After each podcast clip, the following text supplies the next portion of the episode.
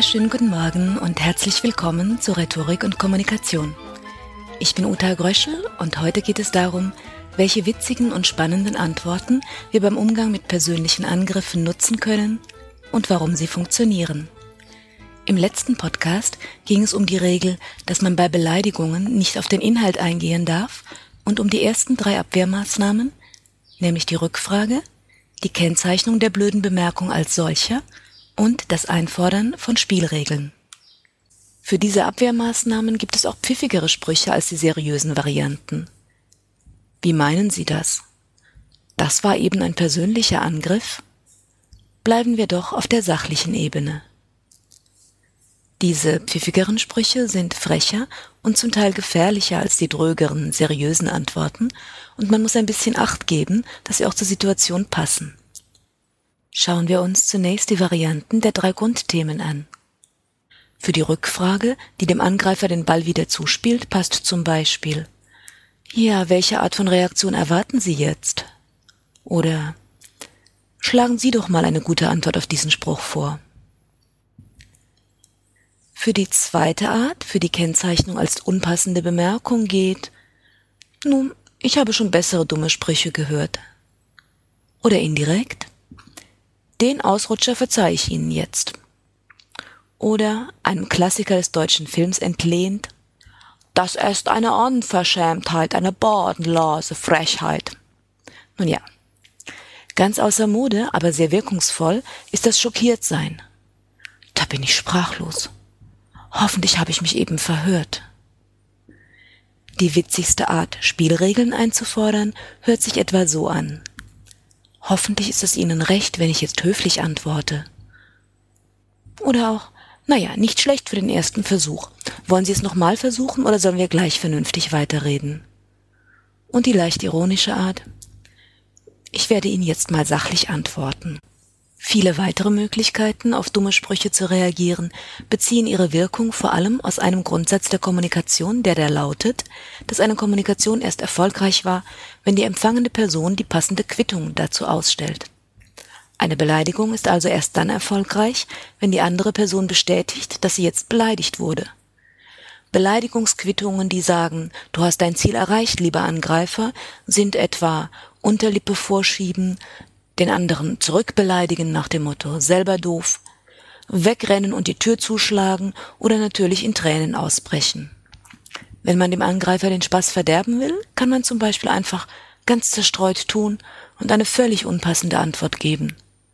Da fällt mir ein, warst du schon mal in Ulm? Sehr wirkungsvoll. Kommunikativ und menschlich elegant ist es, dem anderen guten Willen zu unterstellen und damit die Beleidigungsquittung zu verweigern. Das haben Sie jetzt ganz bestimmt nicht so gemeint, wie das geklungen hat. Weiter kann man die Bedeutung oder die Wichtigkeit des Angriffs oder des angesprochenen Sachbestands abstreiten. Abteilung, die Hunde bellen und die Karawane zieht weiter. Das wirkt manchmal schon eher arrogant, ist aber niederschmetternd für den Angreifer. So etwa, falls mich deine Meinung zu dem Thema je interessieren sollte, sag ich dir Bescheid. Oder warum erzählst du das nicht jemanden, den das auch interessiert? Schlichter heißt das dann. Und wo ist das Problem? Richtig witzig ist die sogenannte paradoxe Intervention, bei der man den anderen auffordert, genau das zu tun, was man eigentlich nicht will. Hm, sag doch gleich nochmal was richtig schön Provozierendes. Oder, hm, kannst du das nicht noch etwas grober formulieren?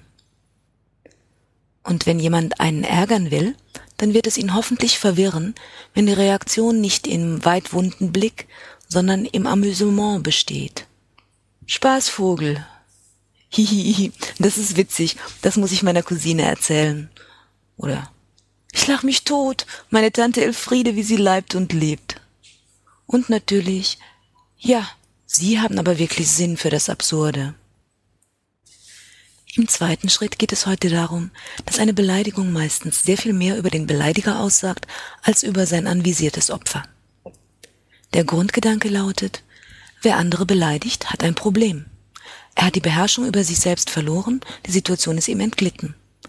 Wenn jemand andere Menschen anschreit, wissen alle, die ihn hören, dass er ein Choleriker ist. Sein Getobe hat also nichts mit dem angegriffenen Menschen zu tun, sondern viel mit ihm selbst und seinem Temperament und seiner mangelnden Selbstbeherrschung. Dieser zweite Wahl der Verteidigungslinie gegen Beleidigungen fragt deshalb danach, wieso der Angreifer so ausrastet. Dabei sind die Ansätze noch besonders nett, die den Angriff als Ausrutscher definieren, der als Hinweis auf einen momentanen schlechten Grundzustand des anderen gesehen werden muss. Gott, du bist ja ganz außer dir. Hast du schlecht geschlafen? Geht es dir nicht gut? Du bist so blass. Eine definitiv üble Variante dieser Frage nach dem Ausnahmezustand ist die Frage, was ist denn mit dir los? Hast du deine Tage? Und diese Art der Unterstellung nicht nur zeitweisen krankhaften Temperaments setzt sich fort in Antworten der Art, also wenn es dir hilft, sowas zu denken, oder wenn du das jetzt brauchst. Eine weitere Form der Abwehr unterstellt dem anderen, dass er da außergewöhnlich aufgeregt reagiert, viel mehr als die Sache selbst es rechtfertigen würde. Und warum ist das für dich so wichtig? Und darunter leidest du jetzt sehr? Und damit wirst du nicht fertig? Du solltest das mal mit deinem Therapeuten besprechen.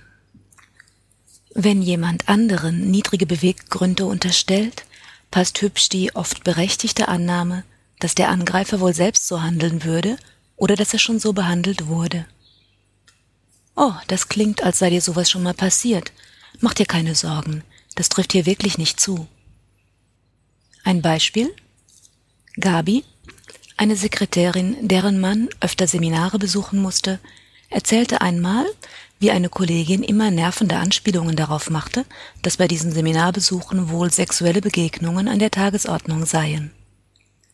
Gabi hatte keinen Zweifel an der Treue ihres Angetrauten, wusste aber auch nicht so recht, wie sie der Kollegin den Mund stopfen sollte, bis sie die Erfahrungsannahme ins Spiel brachte und ihr sagte, also Annie, jetzt muss ich aber mal nachhaken.